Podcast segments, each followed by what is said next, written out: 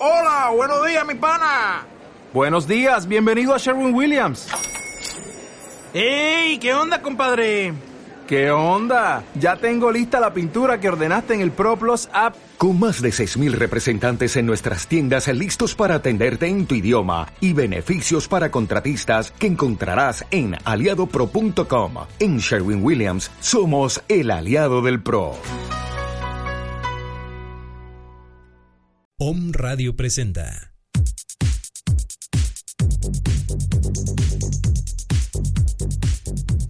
Un momento para descubrir, expresar, visualizar, experimentar, meditar y disfrutar. Bienvenidos con Carolina Mendoza.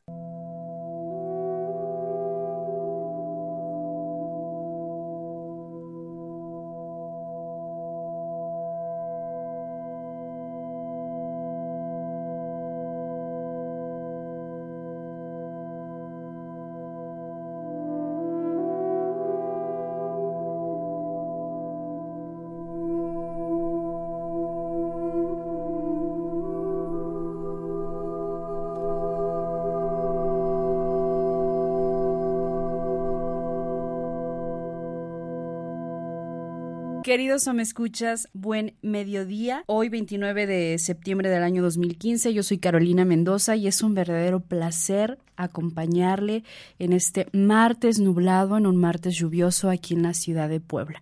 Un saludo para ustedes que nos están escuchando en vivo a través de www.omradio.com.mx. Les recuerdo que nuestro WhatsApp es el 2222-066120, teléfono en cabina 249-4602 el clima, las situaciones, las actividades que usted esté realizando en este momento son perfectas. Así tal cual están sucediendo en este preciso instante. La situación que estás pasando, que estás experimentando, es la indicada para tu evolución. De verdad que cada día lo, lo compruebo. Eh, lo compruebo más platicando con nuestros invitados, que a veces esos momentos de crisis que, que pasamos los seres humanos, creemos que que es alguien nos está castigando, esos momentos, esas situaciones dolorosas, que alguien nos quiera hacer la maldad, que todo mundo nos odia, nos quiera hacer daño, pero en realidad tienen un mensaje, tienen una enseñanza y la crisis nos puede ayudar. La crisis te impulsa a buscar algo más, a buscar otra forma de vida, cuando ya nos cansamos del sufrimiento, cuando ya nos cansamos estar con ese mismo pensamiento día y noche que no nos deja avanzar, esa situación que experimentas una y otra vez, llega un momento en que tu mismo ser te dice, ya basta, busca herramientas. Nuestro cuerpo, nuestro ser es tan sabio que siempre busca cómo salir de esa situación. Y es entonces cuando este hermoso rompecabezas empiezan a llegar las piezas indicadas con la información, con la medicina, con las palabras que necesitamos para, para empezar a sanar, para estar más conscientes de nosotros, de nuestra iluminación y empezar a despertar. Y hoy tengo una invitada muy especial que tiene mucho que ver, es la pieza que nos faltaba. Eh, hace ocho días se acuerdan que les íbamos a les iba a platicar un poquito acerca del, de quién fue Gautama, Siddhartha Gautama, Buda, cómo convertirnos en un Buda, que seguramente todos estamos esperando o estamos buscando ser un Buda. Y usted dirá, ¿por qué? Bueno, pues más adelante en esta hora le vamos a, a decir por qué seguramente usted y yo estamos tratando de ser un Buda, de empezar a despertar. Y nuestra invitada del día de hoy tiene mucho que ver con el tema y por eso le digo que todo es perfecto y pasa tal y como tenía que, que suceder. Ella la había invitado desde hace otras eh, semanas y por una u otra cosa eh, su agenda, bueno, no coincidía con nosotros. Hace ocho días traía este tema y no, no se pudo porque la entrevista se alargó. Y hoy viene y tiene que ver el tema de, de Siddhartha Gautama, del budismo, y ella nos trae también una información súper interesante para todos aquellos que estamos en ese camino del despertar. Le doy la bienvenida a Claudia García Marañón, instructora de meditación vipassana aquí en la ciudad de Puebla. Querida Claudia, qué gusto verte otra vez. igualmente, Caro, es un placer estar aquí contigo y con ustedes. te me fuiste a un retiro y de ahí te dejé de ver. Hace unos meses te fuiste a, una meditación o al retiro en silencio. Sí, así es. Estuvimos, eh, se organiza el centro de meditación, la casa de meditación Vipassana en México, organiza cada año el retiro largo, digamos, ¿no? Que se, le llamamos el básico. Este retiro es de 20 días en silencio y también se puede hacer de 10 días. Entonces, este, bueno, pues se hace todos los veranos, en, por lo general es en Cuernavaca y bueno, pues ahí estuvimos meditando, muy aplicados todos. 20 días. 20 días. Intenso, difícil. Intenso, pues de todo. Es una experiencia, em, pues muy fuerte. Sí, es meditar eh, pues todo el día y estar en silencio y estar con uno y estar observando, observándonos, ¿no? Entonces, pues no estamos acostumbrados, ¿no? Pero la verdad es que es un parteaguas, ¿no? O sea, sí hay un antes y un después del retiro. Eh, te cambia totalmente la visión de ti mismo y, y de lo que vives. Entonces, pues yo lo recomiendo muchísimo. Este retiro en silencio es ya enfrentarse con uno mismo, o más que enfrentarse es conocerse qué hay adentro de mí. Y da miedo. Eso a mí me asusta 20 días, Claudia, lo confieso, 20 días a soles en silencio conmigo. ¿Cómo voy a estar callada? Sí, sí, pues sí, sí, hay como ahí muchas, mm, pues cada quien, ¿no? Ahí tiene sus propios fantasmas o no sé. Sombras, demonios, Sombras, como le quieran Como quieran llamarle, pero, pero yo lo recomiendo mucho, es de verdad. ¿Qué tiene que ver nuestra invitada eh, con el tema del budismo? Esta meditación de vipassana, ¿de dónde viene? Bueno, vipassana es una palabra eh, que está en Pali. Pali es la lengua en la que el Buda daba su enseñanza hace más de 2.500 años. Y em, significa ver con claridad, ver las cosas con claridad. Eh, y, viene justamente de la práctica de las enseñanzas que nos deja el Buda.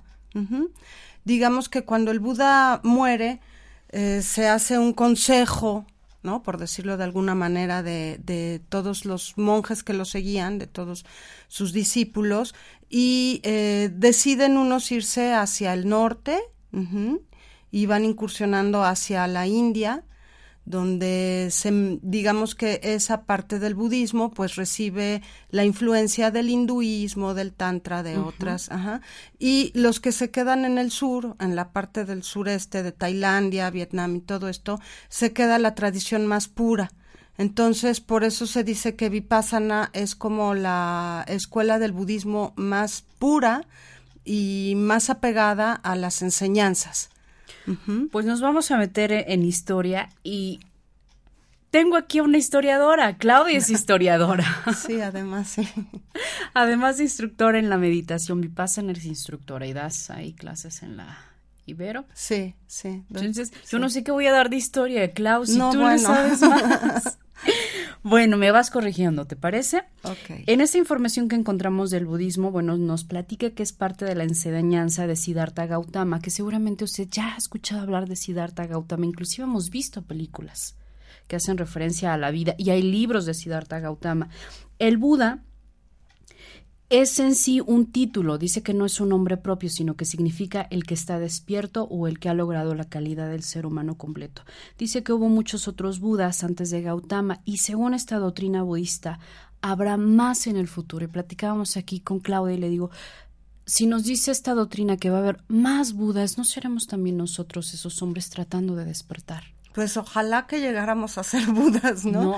bueno, un, intento. Un intento, por lo menos intentamos, estamos en el camino de, de, liberarnos. Dice que el Buda eh, nunca pretendió ser más que un hombre y su realización personal, sus alcances y logros fueron resultado de sus capacidades meramente humanas.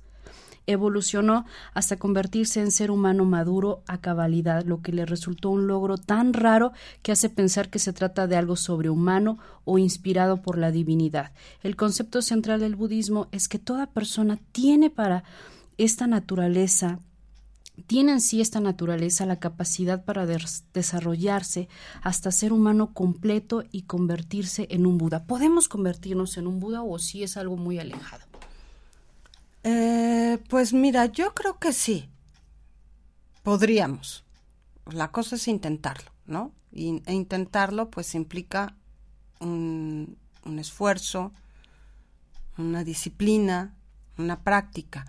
Eh, yo aquí sí quisiera como hacer una diferencia, ¿no? De, de, de vipassana. Digamos que vipassana es una práctica de meditación que bueno, sí, por supuesto sus fundamentos son budistas, pero no significa que tengas que ser budista, o que tengas que convertirte al budismo para practicarla. Entonces, este, bueno, um, yo aunque soy historiadora, no soy especialista en budismo. Y, y sí sé que hay como toda una escuela y una corriente, ¿no? De estudio del budismo, eh, que bueno, yo la verdad no conozco bien, ¿no? Pero lo que sí puedo decir es que Vipassana, obviamente sus fundamentos son budistas, pero sí creo que es muy importante subrayarlo. No necesitamos ser budistas para, para para practicarla, ¿no? De hecho, hay, o sea, la practica cualquier persona de cualquier religión. Tenemos meditadores este, cristianos, católicos, judíos, o sea, ¿no? Es una práctica de meditación. Que aquí entonces es, no me voy a convertir al budismo porque practique la meditación vipassana. Exactamente. Ya a lo mejor si quiero meterme más en este tema puedo investigar o o hay otras escuelas. Exactamente. Bueno, nos dice que la tradición budista registró la vida de Gautama, aunque hay pocas pruebas confiables de las fechas y actividades mencionadas, pero se puede leer la historia oficial de su vida como una parábola que aclara los ideales y principios budistas. Dice que Gautama nació alrededor del año de 1563 a.C. Aquí viene lo interesante de, de Gautama. Era príncipe del reino de Sakya, al norte de la India, actualmente parte de Nepal. A los 16 años desposó a una bella princesa y vivió en un palacio rodeado de comodidades y lujos. Hacia final de sus 20 tuvo la ocasión de escabullirse de su prisión palaciega y repentinamente afrontó la realidad de la vida y el sufrimiento de los seres humanos. Primero encontró a un viejo agotado por una vida de trabajo y dificultades. En su segundo viaje vio a un hombre afligido por una grave enfermedad. Durante su tercera salida vio a un muerto al que llevaban en una doliente procesión fúnebre. Por último, Gautama halló a una asceta religiosa empeñada en la empresa tradicional hindú de la disciplina espiritual. Gautama se percató de que la enfermedad, la vejez y la muerte constituyen el fin inevitable, aun para la vida más próspera y feliz. Entonces entró su búsqueda en, la inevitabilidad del sufrimiento humano. Se dio cuenta de que su forma de vida no le daría la respuesta al problema del sufrimiento y decidió abandonar familia y palacio para buscar la solución por medio de la disciplina mental y física. ¿Se imagina que nuestras autoridades vieran la pobreza en la que está sumergida nuestro país y dijeran, me voy a retirar de todos mis privilegios.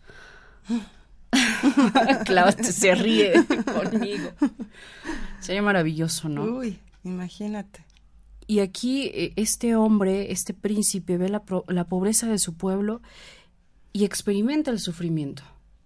Sí, ahí justo se da cuenta, ¿no? Bueno, que, es parte de la existencia, el sufrimiento. Y que aún teniendo todos estos lujos, la pudo sentir.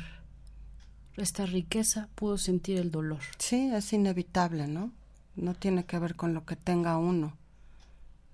Puedes tener el mejor trabajo, tu coche a la puerta, una casa, un esposo, esposa, hijos, y hay un vacío. claro. Bueno, nos platica que cuando tenía 29 años, poco después de nacer, su único hijo, Gautama, dejó su reino y estudió durante seis años con muchos maestros, incluso dos famosos gurús de yoga, y se dedicó a severas prácticas de ascetismo. Al final, debilitado por su largo ayuno, Gautama descubrió que la mortificación del cuerpo y jamás traería la claridad y aceptó algún alimento que le dio fuerza para continuar con sus esfuerzos espirituales se experimenta que el estar haciendo ese ayuno tan largo, pues nada más en lugar de iluminarlo lo atontaba, ¿no? No, y le causaba más sufrimiento al cuerpo y eso le impedía ver otras cosas. Dice que después se sentó bajo un árbol y resolvió que no comería ni partiría de allí hasta que alcanzara la iluminación, aunque muriera. Ay, espéreme. Es que creo que ya mis lentes necesitan más aumento o necesito acercarme más el libro. Dios, no puede ser. Em, dice, después se sentó bajo un árbol y resolvió que no comería ni partiría de allí hasta que alcanzara la iluminación, aunque muriera en el intento. De la experiencia de Gautama se deriva el concepto budista del camino medio. Se ha de buscar una disciplina saludable y útil sin caer en los extremos de la indulgencia con los sentidos y tormentos del cuerpo. Después de una larga y honda meditación, Gautama experimentó una profunda transformación interna que cambió su perspectiva de la vida. Su manera de ver la enfermedad, la vejez y la muerte fueron diferentes porque él era distinto. A los 35 años se convirtió en el Buda. Dice, entonces decidió compartir su conocimiento con otros y enseñó durante 45 años. Recorrió la India de un pueblo a otro, acompañado de, por una columna de seguidores cada vez mayor. Murió en el año de 1483 a.C. a la edad de 80 años. Durante siglos el budismo floreció en la India y se difundió por toda Asia. Entre el año 1000 y 1200 después de Cristo, este movimiento se debilitó y prácticamente desapareció de la India debido al reavivamiento del hinduismo y a la persecución por los gobernantes musulmanes. Hoy el budismo crece de nuevo en aquel país. Dice actualmente hay dos escuelas principales dentro del budismo. En el, en el suroeste asiático, Sri Lanka, ahí no sé cómo se pronuncia, quería Sri Lanka. Sri Lanka, Birmania y Tailandia se hallan principalmente en la tradición Inaya o Theravada. Por otra parte, la tradición mayana ha florecido sobre todo el Tíbet, China, Corea y Japón. Esta escuela se inició como un movimiento liberal. Dentro del budismo, Theravada. Theravada. Theravada. Theravada. que lo diga ella. Pronunciamos Theravada. Ok. Dice, es menos estricta en la interpretación de las reglas de disciplina monástica tradicionales. Ya no me voy a meter aquí más porque ya viene más información de dónde se asentaron las escuelas, la filosofía de cada una de ellas, pero nos dice que Buda nos deja las cuatro verdades nobles. Y estas ustedes también las aplican en pasan o las conocen. Dice que las cuatro verdades nobles que Buda nos deja, dice, es el descubrimiento psicológico más importante de todos los tiempos al darse cuenta de la universalidad del sufrimiento, sus causas, su curación y la manera de lograr dicha liberación. Y estas cuatro verdades nos dice que la existencia de la insatisfacción. Aquí viene lo bueno. Dice, la primera verdad es que hay insatisfacción debido al estado interior de la persona promedio. La insatisfacción o sufrimiento es inevitable. Así es. Es inevitable. todos sufrimos. Todos sufrimos. Em, lo que decías hace rato, ¿no? No importa lo que tengamos, ya sea material, ya sea, digamos, social, una familia, un trabajo. El sufrimiento es algo inherente a la existencia del ser humano. El hecho de ser eh, personas, seres humanos, eso significa que vamos a sufrir. Pero podemos pasar el sufrimiento. De, pues de eso se trataría la práctica, ¿no? Cómo, cómo liberarnos del sufrimiento. Y hay sufrimiento que lo traemos arrastrando por años y años y años, ese dolor, esa insatisfacción. Sí, es, es algo muy fuerte realmente, eh, cómo sufrimos y, y cómo nosotros mismos eso es algo muy impresionante, nos generamos sufrimiento. Nosotros a nosotros mismos, ¿no? Entonces es, es digo, si, si pongo un ejemplo mm, muy exagerado, es como decir, bueno, yo me estoy, no sé, clavando un cuchillo constantemente en la mano, nadie haría eso, ¿no? No. Pero hacemos cosas que nos generan ese dolor. Con el pensamiento. Con el cuchillo. pensamiento, exactamente. Y ahí estamos nosotros generándonos nuestro propio dolor. Nadie, ni la situación. Nada. Nosotros somos los que permitimos. Ujú. Otra de las eh, cuatro verdades que nos deja Gautama dice el anhelo como raíz de la insatisfacción. Dice que esta verdad es, es la insatisfacción y se debe a los anhelos o deseos. La mayoría de las personas quedan atrapadas en su afición a lo positivo, a lo agradable y en su aversión a lo negativo y doloroso. El deseo crea un marco mental inestable donde el presente nunca, nunca resulta satisfactorio. Si los deseos no quedan satisfechos, la persona actúa impulsada por una necesidad de modificar el presente.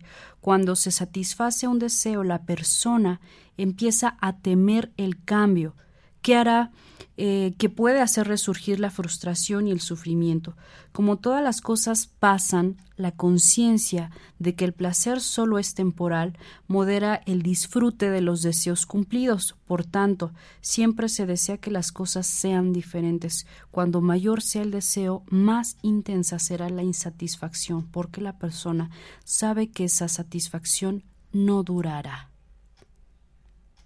me sorprende esta parte donde dice que el deseo crea un marco mental inestable donde el presente nunca resulta satisfactorio.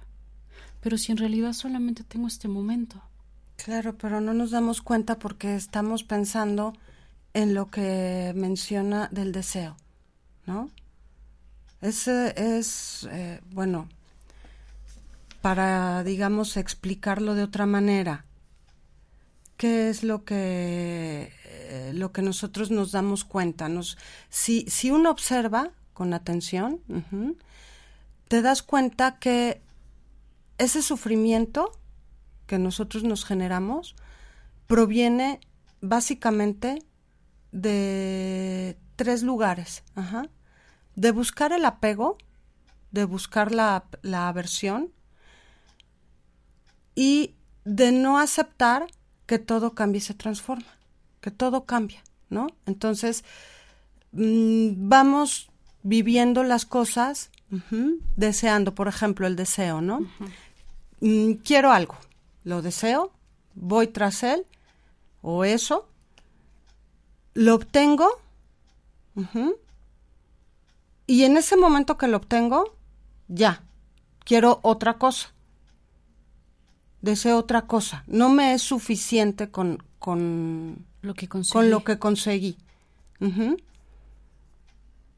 Entonces voy hacia otro deseo. Entonces voy buscando, ¿no? Pensando que eso me va a hacer feliz, ¿no? Que, eh, digamos que un ejemplo así como muy de estos días, ¿no? Es, son los dispositivos electrónicos, ¿no? Quiero el celular más nuevo, tengo el celular más nuevo, lo obtengo y, y no sé si ustedes lo han sentido, ¿no? Pero en el momento en que lo obtienes, dices, ay, pues, No pasó no nada. pasó nada, ¿no? Entonces, bueno, ¿ahora qué quiero? No, ahora quiero otra cosa. Ahora deseo otra cosa, ¿no? Y así vamos como pensando que eso nos va a dar una gran alegría, una gran satisfacción. Supongamos que nos da una gran satisfacción y una gran alegría. Supongamos, exacto. Va a durar un momento y se va a acabar. Porque esa es otra de las características de la existencia. Ajá, entonces, una es el, el sufrimiento y la otra es la impermanencia, que significa que nada permanece, todo cambia, constantemente nosotros cambiamos, todo, todo, todas las situaciones, nosotros mismos, lo material. Y que aquí en esta segunda verdad nos habla de eso, ¿no? El miedo a que cambie. Claro, Ya estoy sufriendo, todavía no cambia y yo ya estoy en el dolor, en el exacto, sufrimiento exacto. de este cambio. Sí. Nos, nos apegamos, por ejemplo, a, al- a lo que fue, ¿no? siempre pensamos que cualquier tiempo pasado fue mejor, cuando en realidad no es cierto, ¿no? O sea, ¿no? Y o esperamos un futuro que todavía no existe, pero que nosotros imaginamos que va a ser mejor, ¿no? Entonces vivimos como entre esas dos dimensiones. dimensiones del pasado y el futuro con una añoranza o con una esperanza, ¿sí? Apegándonos a algo que no existe y que ya pasó, que no existe o que ya pasó. O que no sabe si pase. No, no, pues sí, no, no sabemos, ¿no? Del, del qué va a pasar. Entonces eso no solo nos genera más sufrimiento e insatisfacción, sino también nos está haciendo que no veamos que todo se transforma y cambia. Es como a veces estás deseando tanto otro trabajo y el que tienes lo haces mal y todo porque no estás viendo ese, estoy viendo al futuro.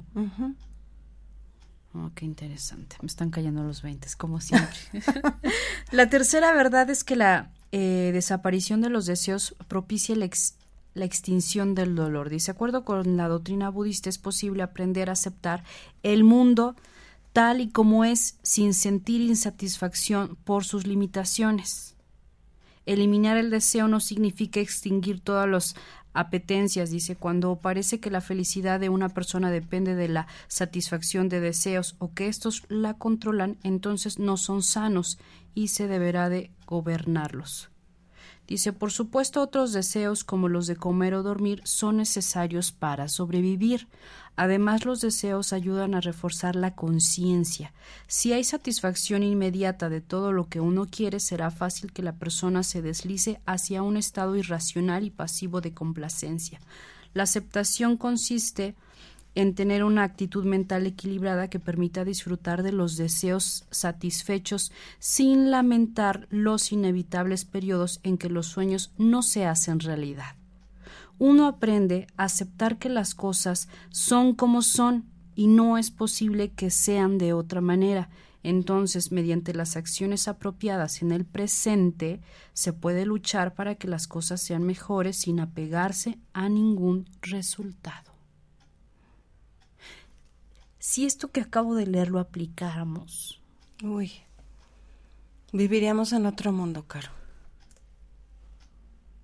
siempre estamos en ese anhelo de un algo más y este instante es el que menos importancia le doy y en realidad es este el que tiene la importancia. Sí, es el único, real por lo menos, como es, como está, ¿no? Como decías al inicio del programa, ¿no? Donde estén, como estén. Sí.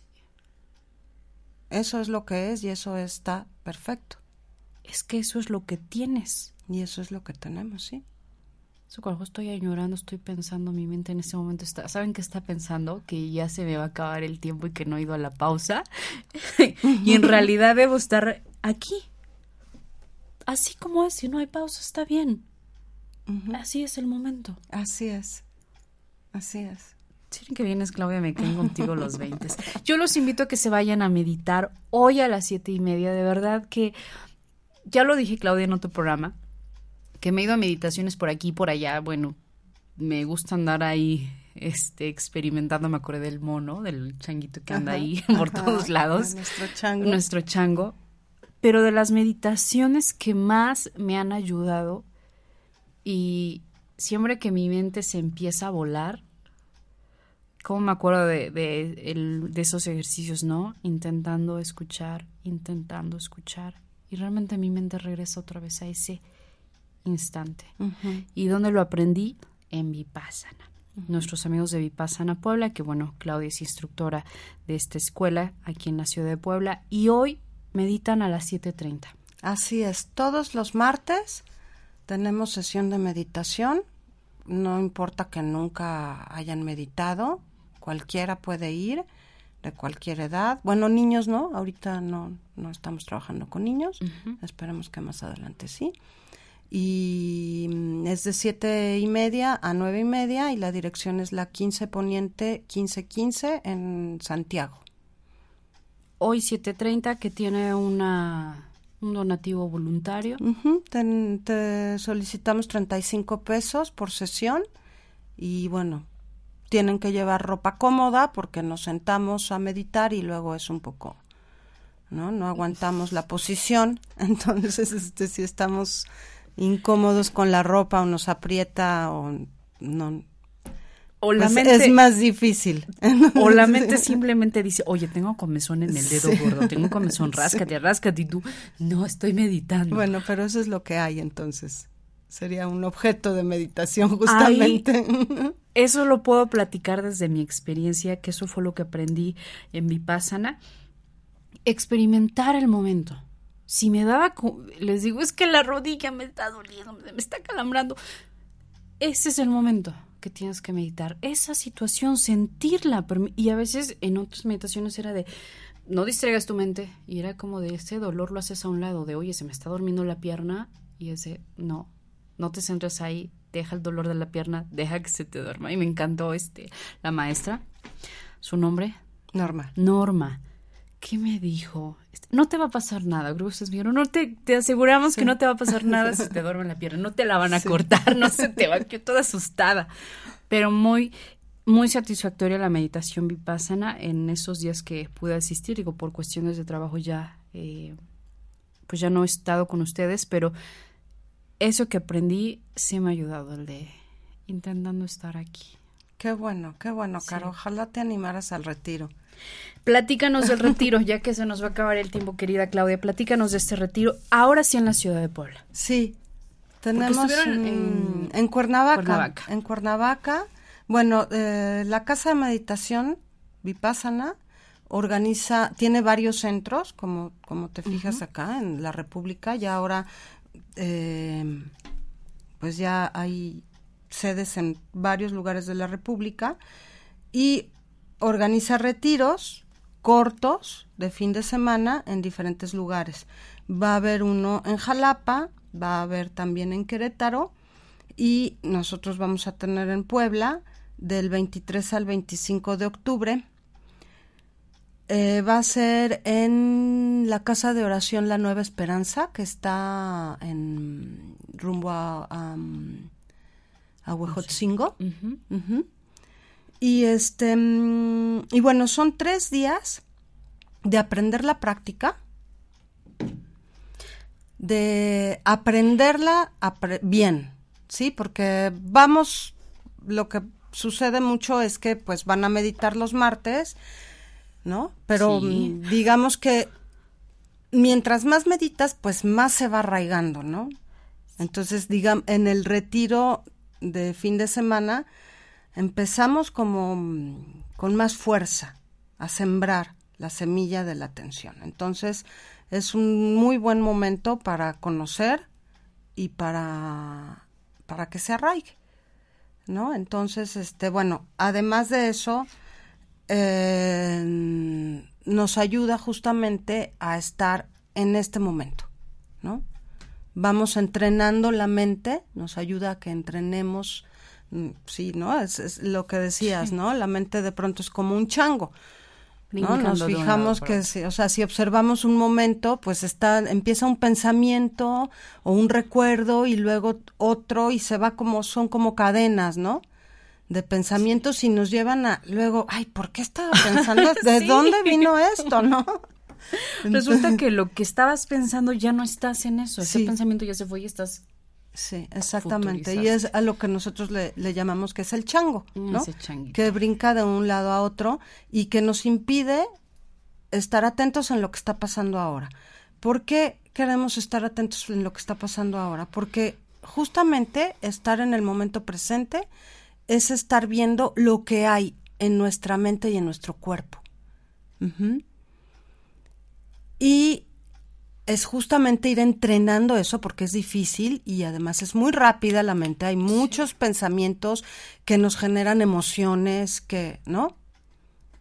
Sí. Podemos tener en un sé. minuto muchísimos pensamientos y muchísimas emo- y por lo menos seguro dos emociones o tres o más, Mm. ¿no? Más. ¿No? Entonces, eh, el, la cosa es ir viendo qué hay en este momento, porque luego, ¿qué pasa, no?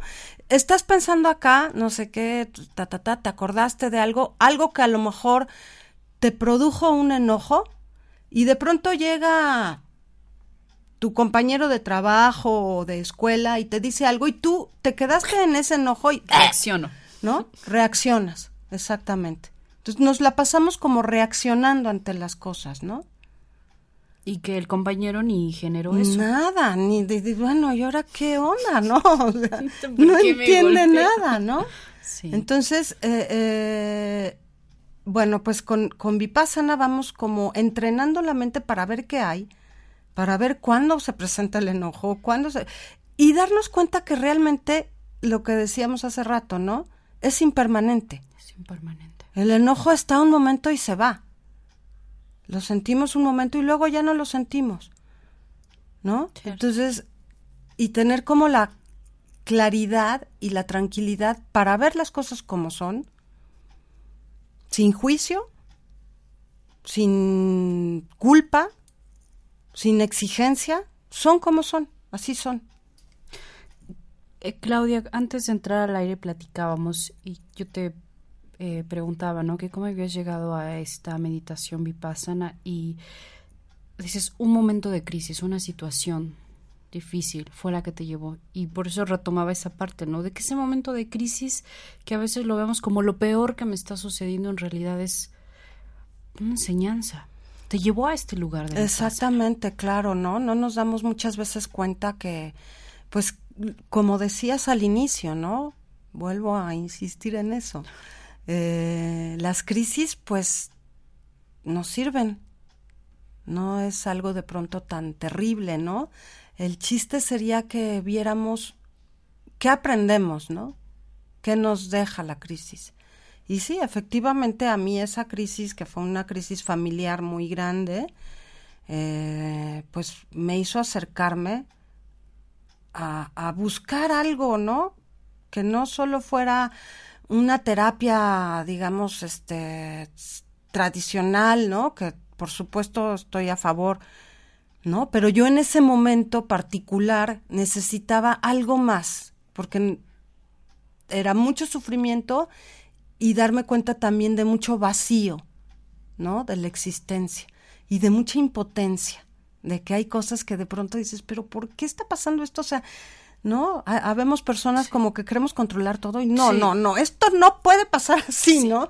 Tiene que ser de otra manera, ¿no?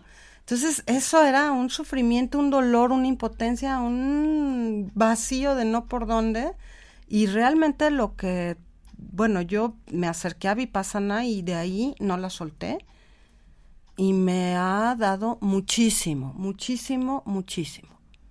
Es una práctica muy bonita, bueno, ¿qué voy a decir, verdad? Me encanta. Que la has experimentado, o sea, la has vivido. Además eso, ¿no? Sin, eh, es algo muy interesante de Vipassana. Puedes leer lo que quieras y saber y ser un erudito en budismo o lo que sea, pero la práctica no necesitas leer nada. Es Eres tú. experiencia propia. Uno mismo es el objeto de meditación y uno mismo va encontrando y descubriéndose y a veces se pelea uno con uno y no nos gusta vernos, ¿no? Pero con paciencia, con amor, vamos poco a poco aceptándonos. Y eso nos da paz. ¿Qué es lo que andamos buscando? A nosotros y se benefician también los que viven a nuestro alrededor, ¿no? Sí, claro. Esa paz es la que venimos buscando. Sí. Eh, ¿Qué nos va, qué otros beneficios vamos a tener con este retiro del silencio?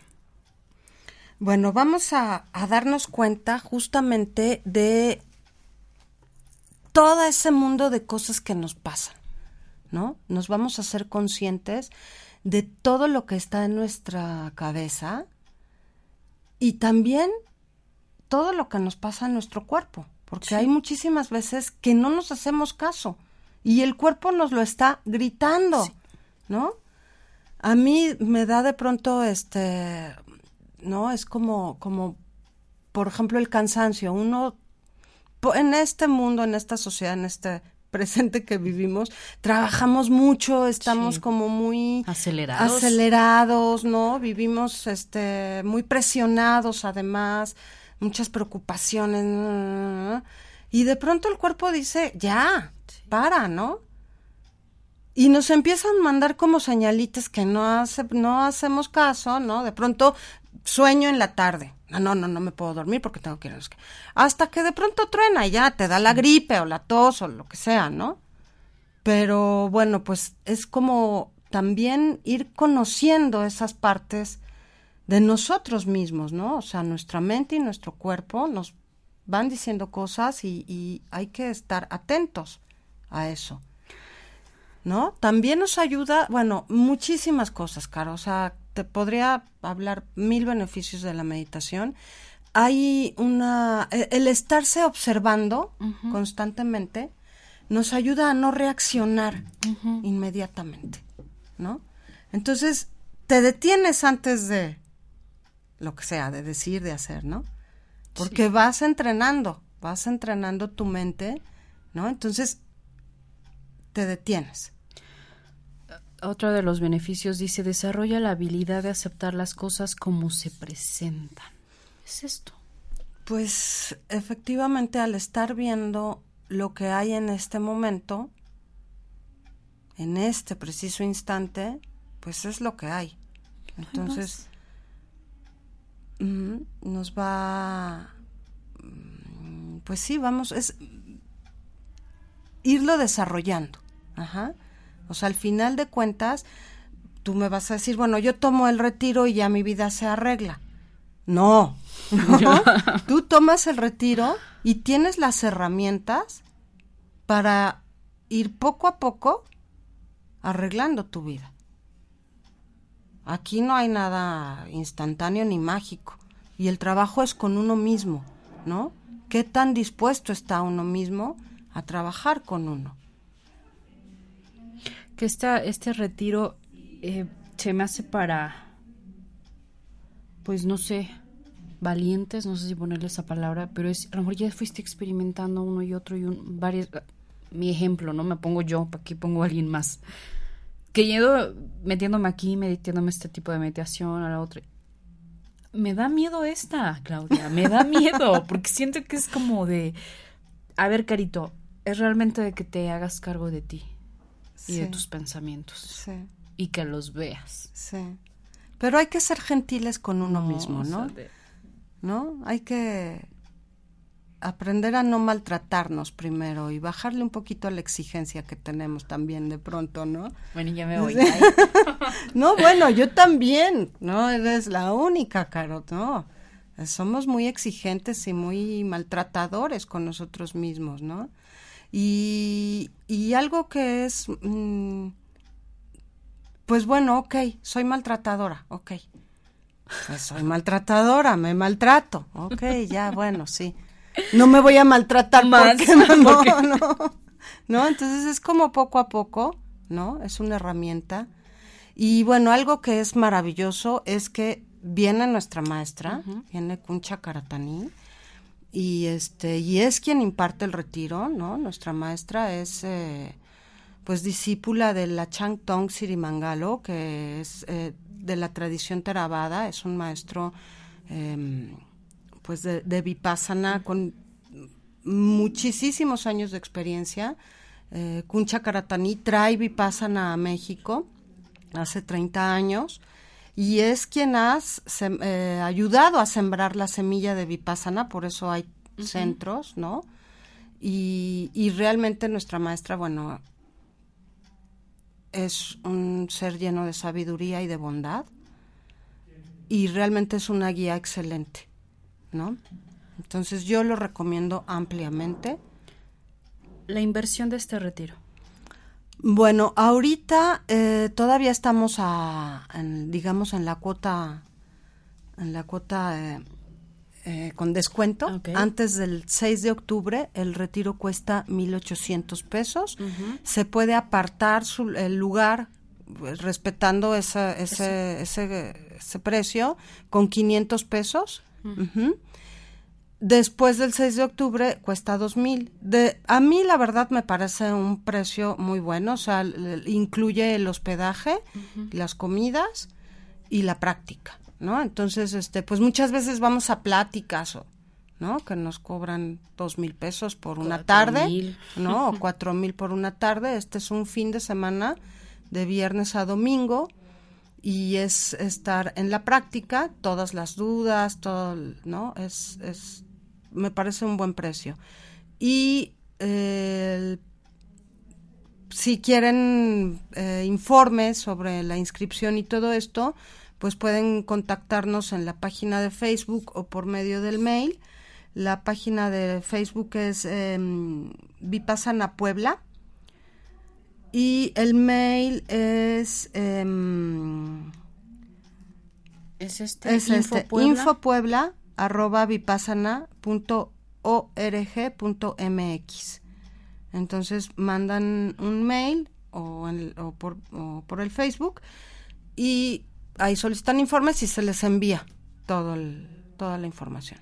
Muy bien, pues eh, lo mejor de este retiro es que no necesitan experiencia o una información. No, eh, nada, es cualquiera, cualquier persona que quiera relacionarse consigo mismo de otra manera, ¿no? Que quiera liberarse del sufrimiento, que quiera alcanzar la liberación. No, pues no bueno, eso sería así como lo máximo, pues, ¿no? Pero simplemente como cambiar la manera en que uno se relaciona con uno mismo y con los demás nos ayuda a Vipassana. Hay una oración que se dice al final de las meditaciones los martes. No sé si nos puedas finalizar con eso el programa del día ah, claro que sí. Bueno, mm, eh, no es una oración, es una parte de una meditación. Ajá. En, en Vipassana es muy importante eh, practicar el amor bondad. Eh, es una de las cualidades, virtudes de, que se debe de cultivar y la hacemos si quieren. Por favor. Ajá. Entonces cerramos los ojos, nos sentamos cómodamente y observamos nuestra respiración, llevamos la atención a cómo estamos respirando.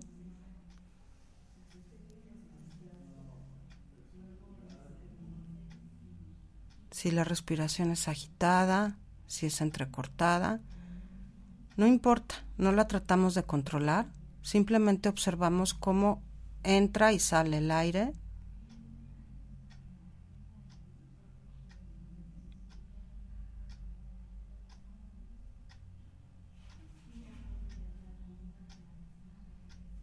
Y luego llevamos la atención a nuestro corazón. Observamos cómo se siente estar en ese lugar si se siente apretado, si nos duele.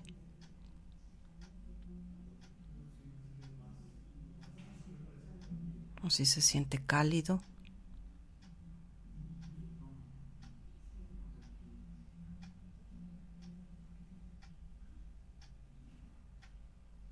Y vemos cómo de él, de su centro, surge de manera natural el amor, el amor bondad.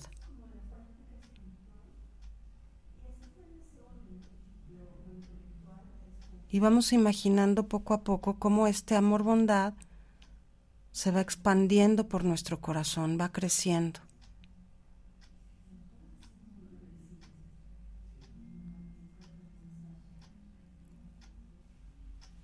Y lo desborda. Circula por nuestras venas, por nuestras arterias y nuestro cuerpo se va llenando de amor bondad. Todo nuestro ser es amor bondad.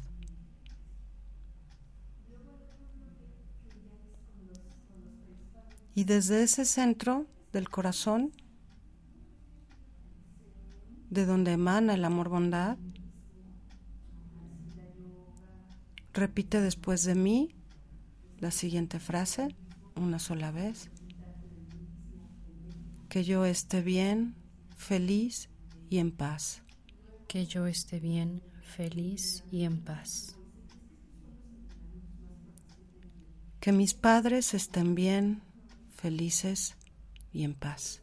Que mis padres estén bien, feliz y en paz. Que mis maestros estén bien, felices y en paz. Que mis maestros estén bien, felices y en paz.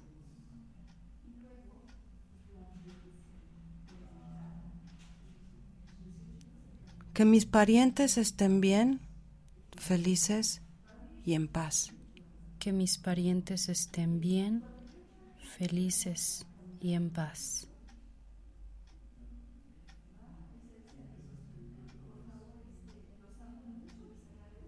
Que mis amigos estén bien, felices y en paz. Que mis amigos estén bien, felices y en paz.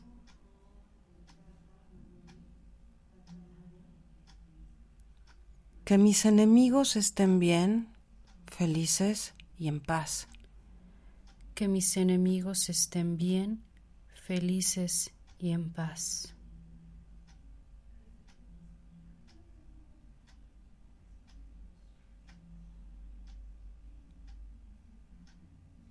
Que todas las personas que conozco estén bien, felices y en paz. Que todas las personas que conozco estén bien, felices y en paz. Que todas las personas que me son indiferentes estén bien, felices y en paz. Que todas las personas que me son indiferentes estén bien, felices y en paz. Que todos los seres que habitan este planeta estén bien, felices y en paz. Que todos los seres que habitan este planeta estén bien, felices y en paz. Que todos los seres en otros planos de existencia estén bien, felices y en paz. Que todos los seres en otros planos de existencia estén bien, felices y en paz. Que todos los seres del universo estén bien, felices y en paz. Que todos los seres del universo estén bien, felices y en paz. Que así sea, que así sea, que así sea. Que así sea, que así sea, que así sea.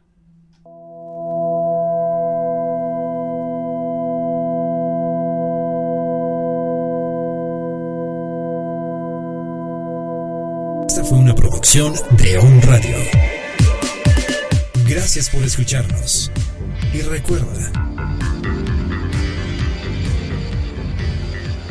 escucha la voz de tu corazón. La voz de tu corazón.